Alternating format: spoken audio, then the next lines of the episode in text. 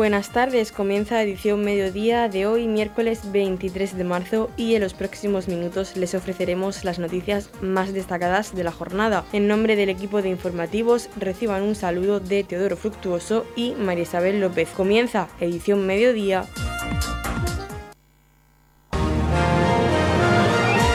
Edición mediodía, servicios informativos. Continúa lloviendo en la comarca del campo de Cartagena. Tenemos aviso amarillo este miércoles 23 de marzo.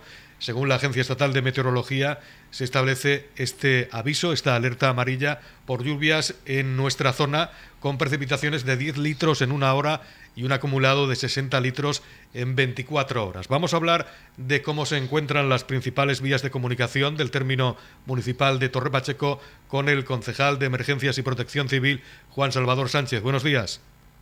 Hola, muy buenos días a todos los oyentes. Eh, mira, ahora mismo la situación es eh, normalidad con eh, ciertas precauciones en algunas carreteras, como la carretera de Balsiquia, pues que está cruzando alguna lámina de agua que por saturación, pero en principio no hay ninguna carretera cortada y se puede circular con todas las precauciones por el embolsamiento de agua en algunas zonas. Eh, ese problema puede ir eh, en aumento si continúa lloviendo eh, a lo largo de la tarde, tarde-noche, como así están las predicciones indicando, lo que posiblemente hasta las 12 de la noche continúe lloviendo tal y como lo está haciendo ahora. Eso podría crear problemas en algunas vías de comunicación, en algunas carreteras, porque crearía bolsas de agua, como he dicho anteriormente, y zonas que en las que el agua cruce de un sitio a otro y eh, pudiera provocar alguna retención en el tráfico o hubiera algún momento que cortar alguna carretera. De momento no es así. Eh, la zona, hay zona, la zona oeste de, del municipio de Cartagena sí está lloviendo, entre em, Cartagena y Mazarrón sí está cayendo bastante más agua que en esta zona y aquí por de momento está cayendo más livianamente y no está provocando ningún ningún daño. Pero bueno, eh, esperemos que no cambie el tiempo a peor y que si va a seguir lloviendo, que lo haga como hasta ahora para que podamos pues mantener las vías de comunicación y que no haya que lamentar ningún tipo de, de problema ni de daño material a las infraestructuras de comunicación. En estos momentos las carreteras más problemáticas en el término municipal de Torre Pacheco, la carretera de Dolores, la carretera de Balsicas, son transitables al tráfico, como nos comenta el concejal de Emergencias y Protección Civil, Juan Salvador Sánchez. Sí, sí, efectivamente. Ahora mismo están transitables la carretera de Dolores, la carretera de Balsicas, que son las, que principalmente están atravesadas por varias ramblas y que son las primeras que cuando llueve más copiosamente pues eh, hay, que, hay que cortarlas eh, es cierto que en los últimos meses, el último año, se han venido acometiendo determinadas obras eh, para mm, prevenir el, el, encauzar el agua eh, en los puntos donde había ese problema. Eso también está facilitando el que ahora, día de hoy, con las lluvias que han caído ya estos días atrás, más la de hoy, pues no haya que, que llegar a cortar las carreteras. Antes, hace un año, año y medio, sin estas obras, eh, con la lluvia que ha caído hoy, estarían ya cortadas la carretera de Barsicas, estaría cortada la carretera de Camacho, la F26, el cruce de las Cantandas y la carretera de Dolores, casi con total seguridad. Ahora mismo pues el agua está encauzada, eh, no está habiendo problemas de, rambla y eh, siempre y cuando pues se mantenga este nivel de lluvia y que no vaya no vaya más cantidad de litros por, por hora a lo largo de la jornada. Eh, Juan Salvador, unos consejos para estos días de lluvia, las precauciones que debemos de tener cuando cogemos el coche o simplemente mm, por si hay un corte de luz, consejos para, para la ciudadanía. Bueno, en principio, el tema, eh, empezando por el final, ahora mismo el, corte de luz prácticamente es cada vez menos probable. Las infraestructuras de, de eléctricas y demás eh, van mejorando año a año. Antiguamente llovía un poquito y se cortaba, hoy prácticamente no hay cortes eh, de luz, eh, a no ser que haya algún problema puntual. Y luego en cuanto al tema de, la que me preguntabas, pues cuando cojamos el vehículo, si conocemos la, la carretera, pues sabremos ya, porque anteriormente lo hemos vivido, dónde se hacen las bolsas de agua, dónde se hacen las, las lagunas donde cruza el agua y ante la duda es mejor dar la vuelta y volver si vemos mucha acumulación de agua y no sabemos la profundidad a la que eh, podemos eh, estar cuando crucemos esa bolsa o ese charco de agua. Eh, más que nada porque podemos caer en la tentación de intentar cruzar y el vehículo se nos puede parar entonces haya que organizar un rescate por medio de la, de la tanto de material eh, de herramientas con grúa para quitar el vehículo de la carretera como de personas que vayan dentro de, del vehículo.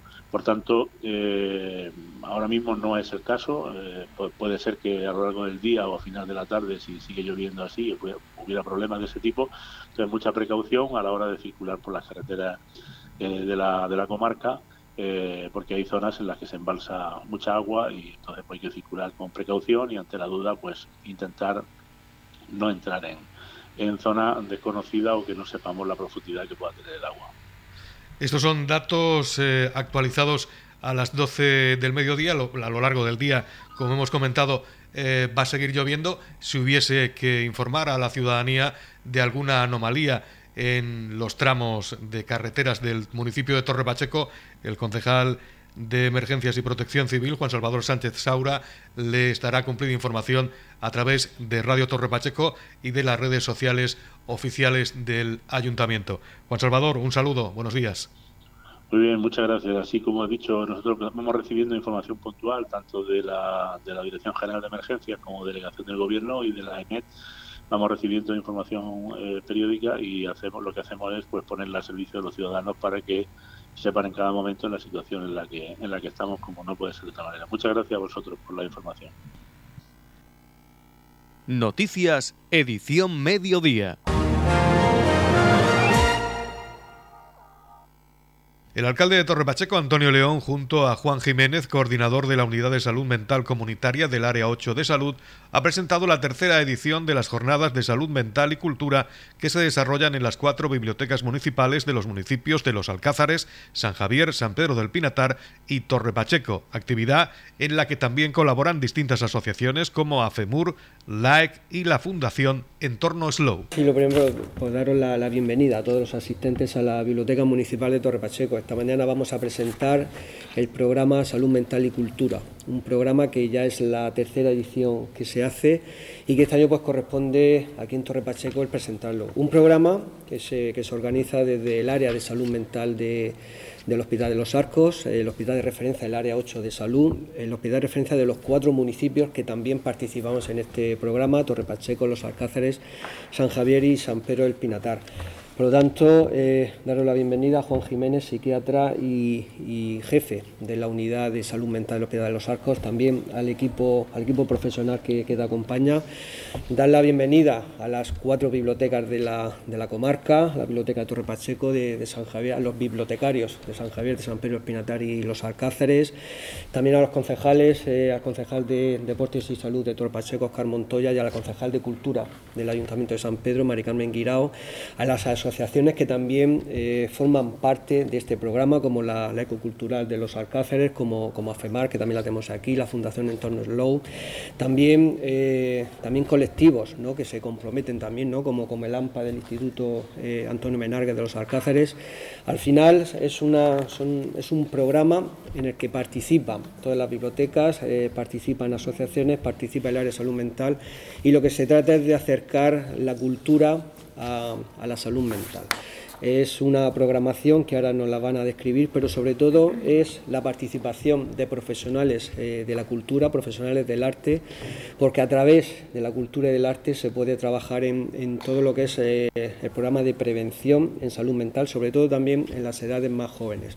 Son actividades de cuentoterapia, son actividades de, de literatura, actividades que, bueno, que como digo, todas ellas pues van encaminadas a trabajar en la salud mental de la, de la comarca y de todos los sectores de población.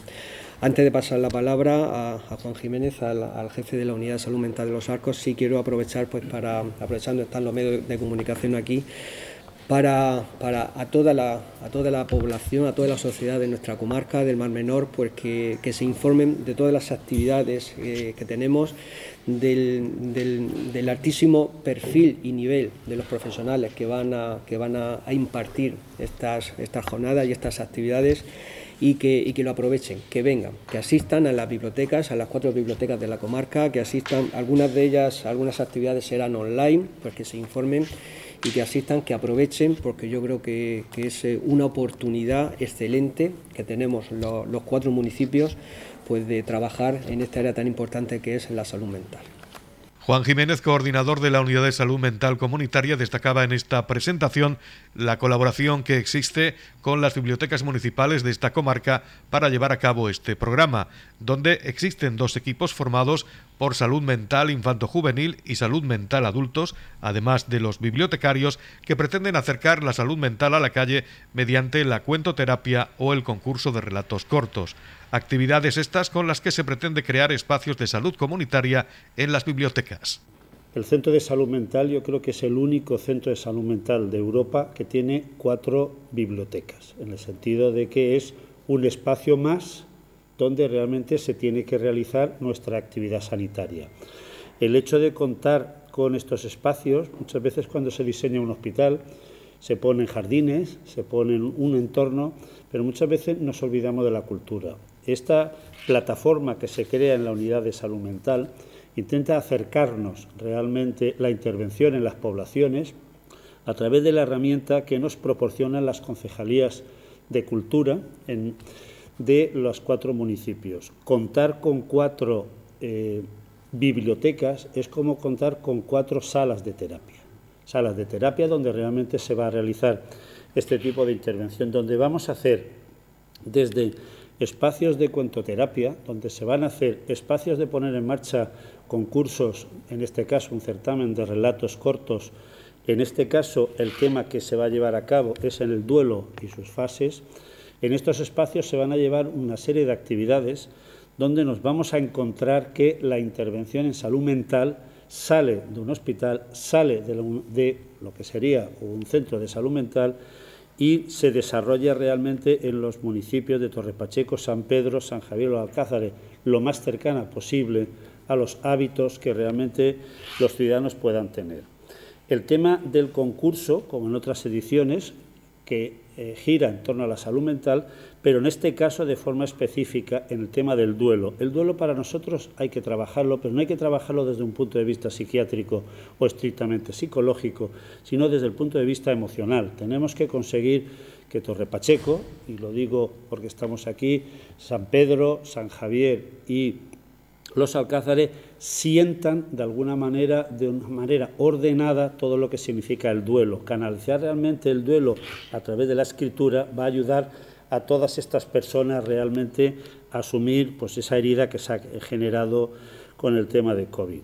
Podrán participar todas aquellas eh, personas que lo quieran, de cualquier, evidentemente, nacionalidad y país de residencia, Podrán participar también menores de edad, las obras tendrán un máximo de 500 palabras y de alguna manera lo que pretendemos es tener un recopilatorio de experiencias emocionales que nos vayan a servir para ir cicatrizando la herida generada realmente por estos eh, hachazos que ha generado en la salud y en la felicidad de las personas. La idea viene de un laboratorio que se creó como iniciativa eh, ciudadana hace tres años, laboratorio cultural, que siguiendo una metodología participativa que ya existe de cómo deben funcionar los laboratorios ciudadanos, encontró un apoyo total por parte de las corporaciones municipales para poder trasladar realmente esta manera de ver el proceso de enfermedad. Nosotros somos conscientes de que el 1,2% de la población de esta área tienen trastorno psicótico. Eso significa que 1.200 personas tienen algún tipo de trastorno, bien de tipo esquizofrénico, bien de tipo de trastornos graves psicóticos. Ahí tenemos problemas con el 7,8% en cuanto a su ánimo. Sabemos de que los trastornos afectivos nos están provocando 7.800 personas tienen problemas de depresión en esta área. Los trastornos que realmente nosotros queremos eh, identificar es a través de la salud mental positiva, que es por eso estamos aquí, porque debemos de salir de la salud mental más clínica, que es la que tenemos en el hospital, y poderlo eh, de alguna manera desarrollar. Este laboratorio, de alguna manera, cuenta también con la cooperación de una serie de escritores, con los cuales se han ofrecido, es decir, a trabajar, a presentar su libro como herramienta terapéutica, con la participación de ONGs, que se encargan también tanto de la difusión como de trasladar los premios y aquellas eh, detalles que tenemos que tener para con las personas que vienen a participar y todo esto de alguna manera nos llevará a llevar el agradecimiento a todos los pacientes, porque en el fondo quienes están detrás de todo esto son aquellos pacientes que gracias a esta herramienta puedan ser tratados en la unidad de salud mental de los arcos. Muchas gracias a todos y lo importante es los que trabajan. Voy a pasar la palabra ahora a Susana. Susana es psiquiatra, es pediatra, es un poco la referente que en estos momentos tenemos como responsable de la unidad de salud mental infanto-juvenil. Estamos hablando de esos 1.200 niños que todos los años nacen en esta, en esta área y son a los que realmente queremos dedicar nuestra intervención para generar una sociedad realmente más feliz y sobre todo más sana. Y gracias a Susana que con toda su formación se ha incorporado desde hace un año con nosotros y lo que esperemos es que la podamos tener durante mucho tiempo. Por su parte, Susana Pérez Sánchez, pediatra y psiquiatra, coordinadora del programa infanto-juvenil del Centro de Salud Mental Mar Menor, destacaba la importancia de estas jornadas para promocionar la salud mental en jóvenes y familias, además de aprovechar estas actividades para acercar la salud mental a la población en general. Muchísimas gracias por eh, permitirme participar en esta reunión y sobre todo por hacer posible pues que un año más ¿no? Eh, salud mental y cultura se asocien y desde luego lleguen a, los ciudadanos de esta comarca. Eh, bueno, en salud mental infanto-juvenil, una de las propuestas que se ha hecho para participar en este programa es incorporar unos talleres de cuentoterapia para que jóvenes y las familias interesadas puedan participar en ellos donde se va a tratar, pues, donde se va a poder hablar de ciertos temas de regulación emocional a través de los cuentos, ya que los cuentos pues ofrecen un lenguaje muy simbólico, un lenguaje muy sencillo y muchas veces cercano a ellos, cuentos adaptados a adolescentes o a estas familias, eh, donde ellos pues, normalmente suelen sentirse muy interesados y participar. Eh, para este año hemos diseñado pues, dos sesiones. Una de ellas va a hablar sobre la rabia, sobre la frustración y la ira y sobre todo cómo repercute en muchas alteraciones de conducta. Y la otra sesión va a ir destinada pues, a hablar de la imagen, del autoconcepto y de la autoestima, de cómo nos aceptamos o cómo nos rechazamos a nosotros mismos o a los otros. Eh, bueno, y siempre utilizando es un lenguaje pues, más simbólico y bastante sencillo. La idea de incorporar la cuentoterapia, eh, más que terapia, ¿vale? lo que nosotros pretendemos es promocionar la salud mental. ¿no? Siempre que uno piensa en la salud mental, pues piensa en patologías, ¿no? cuando sin embargo hablar del malestar, del malestar emocional que, que, tenemos las personas, ¿no? desde niños, adolescentes, eh, adultos, etcétera eh, muchas veces es muy complicado y tener salud no es tener una buena salud física solo, sino también una buena salud mental y eso es uno de los pilares básicos, ¿no? Poder expresar ese malestar, eso es salud, poder acompañarnos en ese malestar y poder promocionar que se puedan expresar, ¿no? o bien por las actividades aquí propuestas o, o por otras vías de expresión. Eh, y por supuesto después de la promoción pues la prevención ¿no? de, muchas patologías que ahora mismo pues, pues son de actualidad.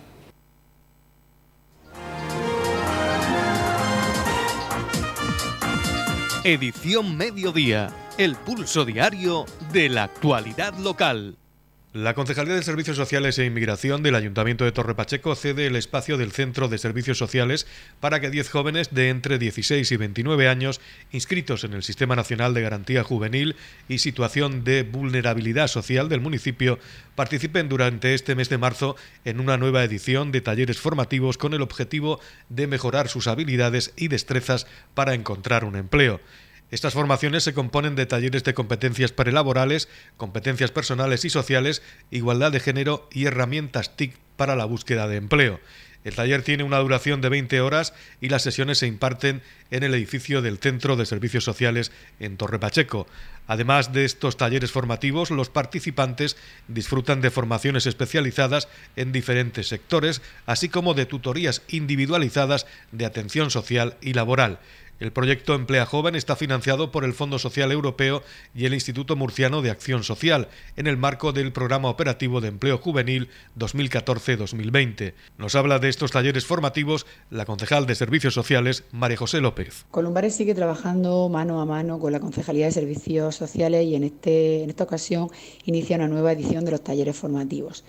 Estos talleres van dirigidos a 10 jóvenes entre 16 y 29 años que están inscritos en el Sistema Nacional de Garantía Juvenil y se encuentran en situación de vulnerabilidad social.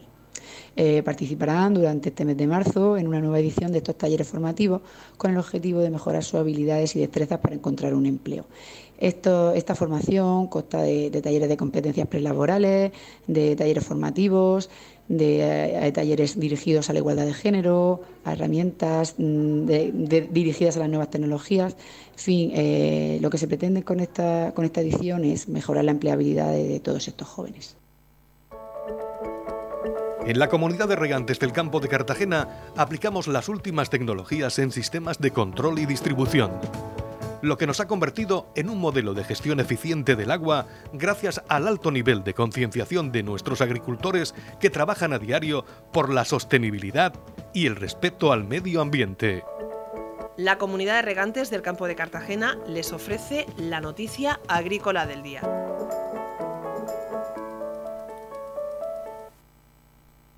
La regeneración y reutilización de las aguas residuales supone un compromiso con la protección del medio ambiente, la sostenibilidad y mantiene la excelencia en la gestión del ciclo integral del agua.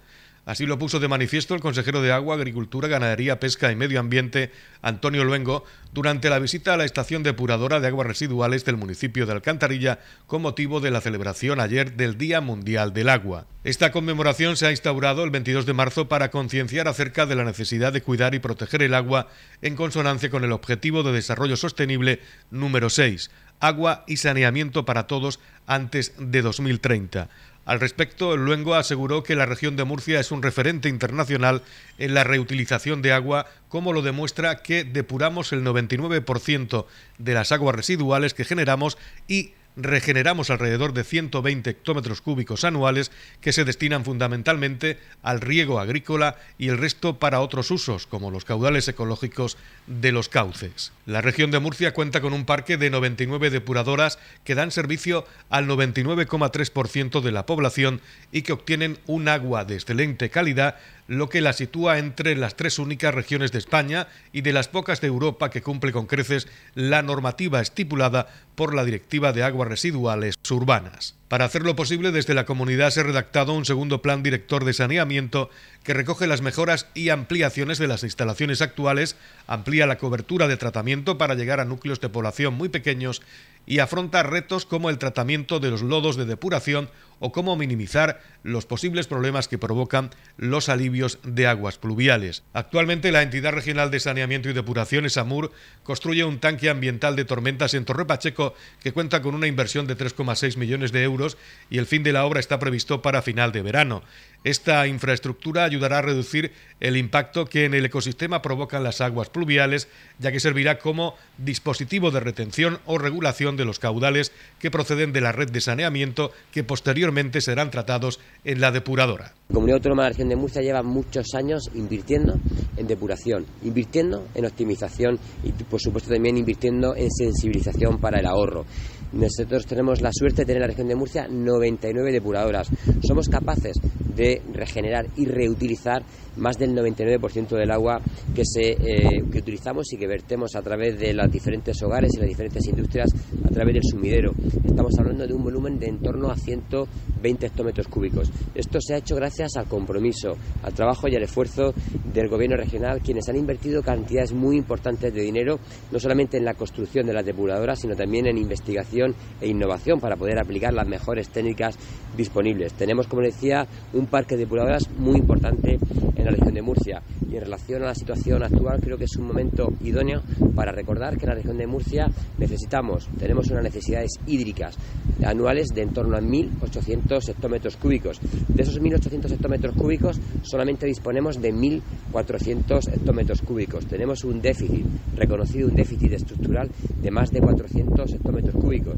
Y la pregunta sería, ¿cómo se satisfacen esos 400 hectómetros cúbicos? Pues se hace a través del ahorro, se hace a través de las mejores técnicas que aplican nuestros agricultores para reducir lo máximo el consumo de agua. Y eso hay que ponerlo en valor. Pero necesitamos un recurso vital y fundamental como es el agua que proviene del Trapás y Tajo Segura para mejorar las condiciones del agua que necesitamos y que utilizamos en la región de Murcia.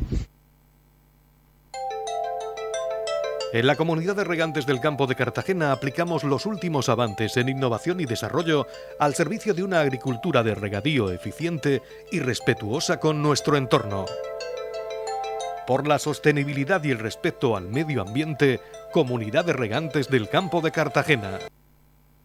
La Asociación Cultural Luis Pacheco llevará a cabo este domingo 27 de marzo a las 12 del mediodía en la sede de la Unión Musical de Torre Pacheco la conferencia, charla y presentación del CD Miradas del compositor David Rivas. Igualmente, la banda titular y la banda escuela de la Unión Musical de Torre Pacheco presentan el concierto monográfico David Rivas. Será el próximo domingo 3 de abril a las 12 del mediodía en el Centro de Artes Escénicas de Torre Pacheco.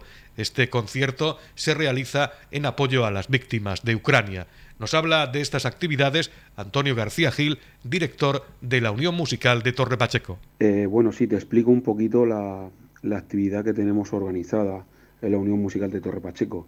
La idea era pues invitar a, un compositor y que los músicos vieran en primera persona cuál es el trabajo y la mentalidad del compositor eh, de banda de música. Entonces hemos invitado a un compositor eh, muy actual, que sus obras ahora mismo están en muchísimos programas de bandas, eh, está también sus obras como obra obligada en varios certámenes, y además él mismo acude como, tribunal a diferentes certámenes.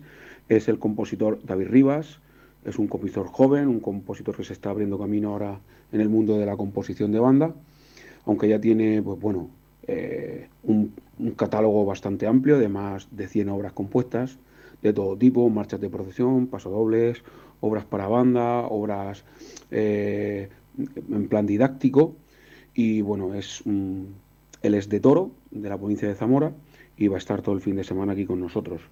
Llegará viernes, viernes y sábado estará trabajando con las dos bandas, tanto con la banda escuela de la Unión Musical Torre Pacheco como con la banda de la banda titular. Y domingo a las 12, abierto a todo el público, a todo el pueblo de Pacheco y gente que quiera eh, escuchar y ver y preguntar algo a David Rivas, eh, de Pacheco alrededores, pues hay una charla conferencia a las 12 en nuestra sede. Allí presentará su CD Mirada, Mirada que es uno de sus últimos trabajos que, ha grabado con la banda municipal de, Bilbao y con José Rafael Vilaplana, que es su director titular. Y bueno, eh, esto sería la primera parte del, programa, digámoslo así, de la actividad, y la segunda parte es el concierto del domingo día 3 a las 12 en el CAES. Pues el concierto del día 3 es un concierto monográfico. Actuarán las dos bandas, eh, la banda titular y la banda escuela, y el programa pues será el, trabajado en la primera parte, digamos, de, la actividad con David en nuestra sede, y será la puesta en escena pues de seis obras en total, tres de la banda escuela y tres de la banda titular, todas compuestas por David Rivas. Y, y bueno, él ese día no podrá estar porque tiene otro compromiso profesional en Madrid, un estreno, y bueno, pues eh, no hemos podido cuadrar las agendas y, no es posible que esté, pero, pero bueno, el trabajo está hecho y, nada, esperemos que, al público le guste, disfruten de la música, es una música muy descriptiva, mm, que llega muy, con unas melodías que llegan mucho a la gente y bueno, esa es eh, la actividad que tenemos programada para este fin de semana y para el domingo día 3. Y eso, invitar a todas las personas que quieran, tanto a la charla del domingo 27 a las 12 en nuestra sede, como al concierto del día 3 en el CAES a las 12.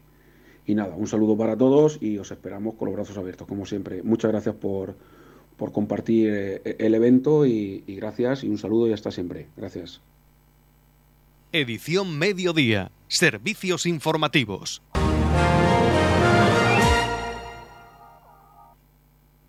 Las inclemencias meteorológicas están obligando a aplazar muchos de los actos previstos para este próximo fin de semana. Uno de ellos era la concentración de vehículos clásicos de Santa Rosalía, que estaba prevista para el domingo 27 de marzo, pero el tiempo ha impedido que se pueda realizar también en esta fecha. Hay una nueva fecha, es el próximo 3 de abril, domingo 3 de abril, y de estos cambios vamos a hablar con el presidente del Club de Vehículos Clásicos de Santa Rosalía, Juan Ángel Galindo. Pues coméntanos, al final la inclemencia o las inclemencias meteorológicas os han obligado de nuevo a cambiar la fecha de esta novena concentración de vehículos clásicos de Santa Rosalía.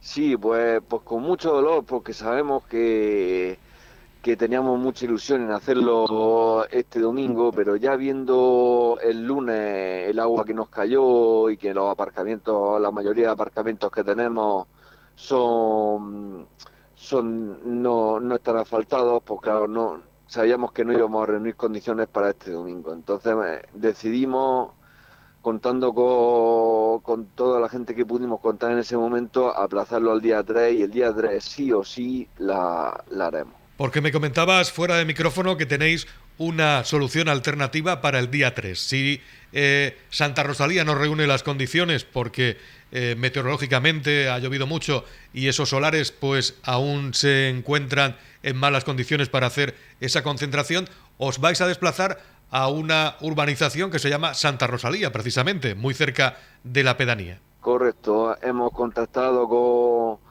con los dueños promotores de, la urbanización y, la verdad es que nos no han puesto todas las facilidades para si necesitamos cambiar la ubicación, poder cambiarla. Es que necesitamos también terminar a, eh, hacer la concentración y, no volver a retrasar y no meternos en Semana Santa y no meternos en otras fechas que todos tenemos más, más temas personales. Entonces, el día 3 si Dios quiere y es nuestro deseo, se hará en nuestra en Santa Salía, en nuestra casa, como siempre y con todo y con todo. Pero si por inclemencias medioambientales que no no se pudiera hacer allí porque no lo que has comentado, los solares no estuvieran en condiciones, no, no se pudiera hacer, estuvimos el otro día en, la, en las calles de, del resort, nada más terminar el zapatazo de agua y las calles estaban perfectas está muy bien, muy bien diseñado el resort para,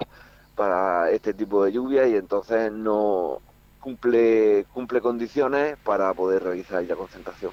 Domingo 3 de abril es la nueva fecha para esta novena concentración de vehículos clásicos de Santa Rosalía, donde suponemos que tenéis previsto organizar las mismas actividades que ya habíais programado para las ediciones que se han suspendido. Sí, sí, estamos con nosotros que queremos ir con, todo, con todo vamos con todo hacia adelante, las mismas actividades, el circuito de coches a pedales, la exposición de mecánica, la zona de fotocall, los aparcamientos, los premios, la radio en directo, queremos ir con todo. Y además acabamos de abrir un, un canal para que la gente, los que quiera participar en la concentración se pueda prescribir y así agilizar la entrada de vehículos y que sea una mañana mucho más fluida y mucho más aprovechable para todos. Tenemos que hablar de, claro, tanto cambio de fecha, probablemente volvamos a coincidir con otras concentraciones de vehículos en otros puntos de la región e incluso fuera de ella.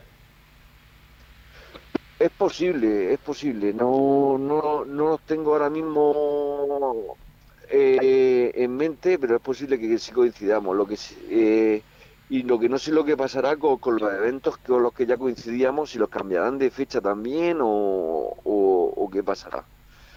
Ya veremos, a ver, esto, eso, unas condiciones que nos han venido tanto de, pandemia como de climatología para todos los que, todos los aficionados, este año, pues bueno, pues demostraremos que podemos con todo.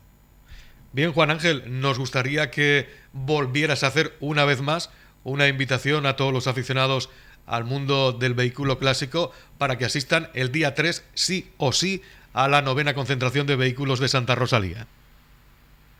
Pues nada, pues nuestra humilde invitación siempre a todos los aficionados que quieran pasar una buena mañana con nosotros este año con todas las remodelaciones que tenemos, queremos que la gente no pierda tiempo en hacer colas, como se pasaba en ediciones anteriores, y que disfrute de, la mañana viendo los vehículos y viendo el resto de actividades que, tenemos y que, bueno, pues, pues sigamos manteniendo esta afición entre todos.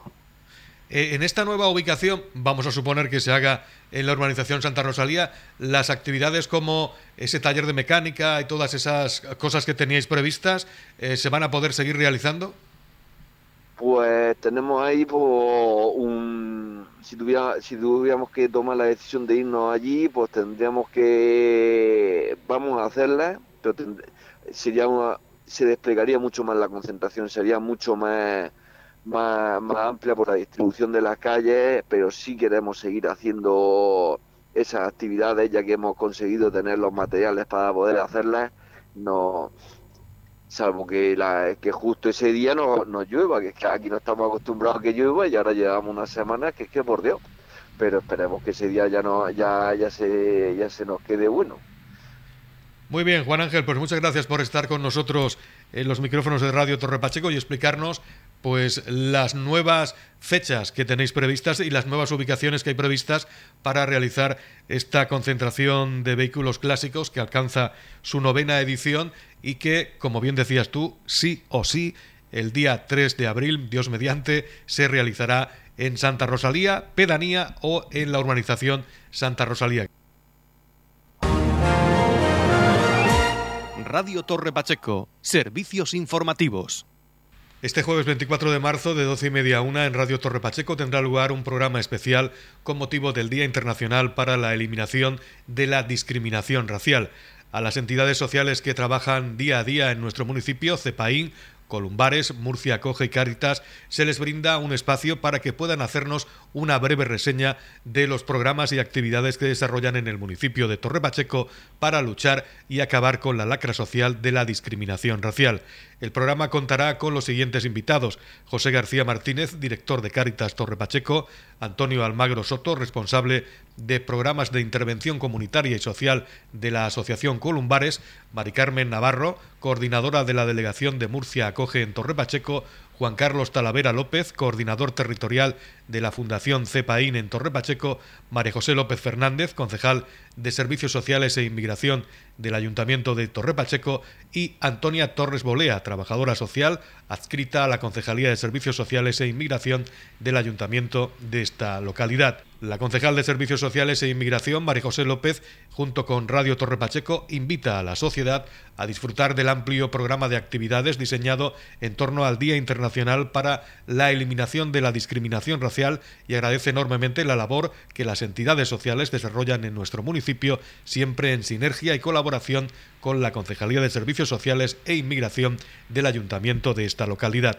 Nos habla de esta iniciativa, de este programa de radio, la concejal de Servicios Sociales, María José López. Eh, dentro de la promoción de actividades que giran en torno al Día para la Eliminación de la Discriminación Racial, vamos a realizar un programa de radio de sensibilización contra el racismo y la xenofobia. En este programa de radio participarán todas las asociaciones que forman parte de este, este, proyecto, de esta programación, y hablarán tanto de su labor en el municipio como de las distintas actividades que, que van a realizar. Las asociaciones con las que contaremos serán CEPAIN, Columbares, Murcia Coge, Caritas y Cruz Roja.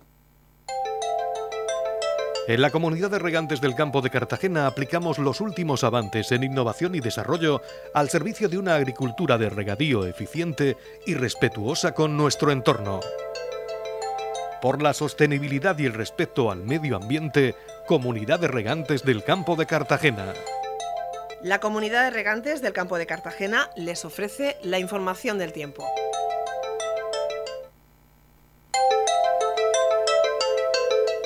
A continuación conocemos la información meteorológica para hoy miércoles 23 de marzo en la región de Murcia. Chubascos persistentes, cielos cubiertos con chubascos generalizados que podrían ser localmente fuertes y persistentes sin descartar alguna tormenta ocasional. Vientos del este o noroeste ocasionalmente fuertes. La capital Murcia alcanzará una máxima de 15 grados y una mínima de 13. El campo de Cartagena alcanzará una máxima de 17 grados y una de 13 y en el Mar Menor tendremos una máxima de 16 grados y una mínima de 12 grados. En la comunidad de regantes del campo de Cartagena aplicamos las últimas tecnologías en sistemas de control y distribución, lo que nos ha convertido en un modelo de gestión eficiente del agua gracias al alto nivel de concienciación de nuestros agricultores que trabajan a diario por la sostenibilidad y el respeto al medio ambiente.